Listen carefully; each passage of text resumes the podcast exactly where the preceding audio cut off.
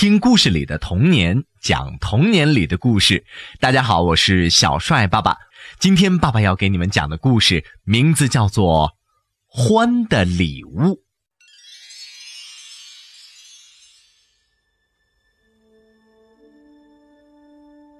欢是一个让人依靠和信赖的朋友，总是乐于帮助大家。他已经很老了，老到几乎无所不知，老到知道自己快要死了。欢呐，他并不怕死，死仅仅是意味着他离开了他的身体。欢不在乎，因为随着岁月的流逝，他的身体早就不听使唤了。他只是担心。他离去之后，朋友们的感受。为了让他们有心理准备，欢告诉过他们，不久后的某一天，他会去下面的长隧道。当这一天到来的时候，希望他们不要太悲伤。有一天，当欢看着鼹鼠和青蛙比赛冲下山坡的时候，他觉得自己特别的老。特别的累，他多想和他们一起跑啊！可是他知道他的老腿跑不动了。他久久地看着鼹鼠和青蛙，分享着朋友们的快乐。他很晚才回到家，他向月亮道了声晚安，然后呢，拉上了窗帘儿，把寒冷的世界关在了外面。他慢慢的朝深深的地下走去，那儿有温暖的火炉在等着他。他吃过了晚饭，坐在书桌前开始写信。写完了信，他在火炉边的摇椅上坐了下来。他轻轻地来回的摇晃着，很快就熟睡过去了。他做了一个奇怪，却很美的梦。一点儿都不像他从前做过的梦。让欢吃惊的是啊，他正在奔跑，他的前头呢是一条好长好长的隧道，他觉得双腿非常强壮，稳稳地朝着隧道跑去，他不再需要拐杖了，他把拐杖扔到了隧道的地上。欢飞快地跑着，在长长的隧道里越跑越快，越跑越快。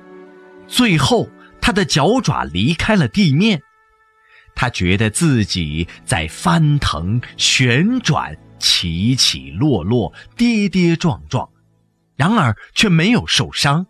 他觉得自由了，好像已经脱离了他的身体。第二天。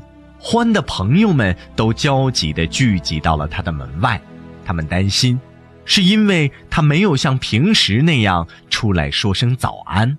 狐狸报告了一个悲伤的消息：欢死了。他把欢的信读给了大家听，信写的很简单，他告诉大家说：“我亲爱的朋友们，我。”去下面的长隧道啦！再见，欢。所有的动物都很爱欢，大家都非常的伤心，特别是鼹鼠，它非常失落、孤独，难过的要命。就在那天晚上，鼹鼠在被窝里一直想着欢。眼泪顺着他那天鹅绒般的鼻子流了下来，他紧紧抱着的毯子都湿透了。外面开始下雪了，冬天来了。很快，厚厚的积雪就把动物们的家埋了起来。接下来的几个月时间里，他们会待在温暖而舒适的家中度过寒冬。雪盖住了乡村，却盖不住朋友们的悲伤。欢总是在别人需要他的时候出现，现在他不在了，动物们都不知道该怎么办了。欢说过，希望他们别难过，但这真的很难。春天快到了，动物们常常互相串门儿，也常常会在聊天的时候说起欢还活着的那些日子。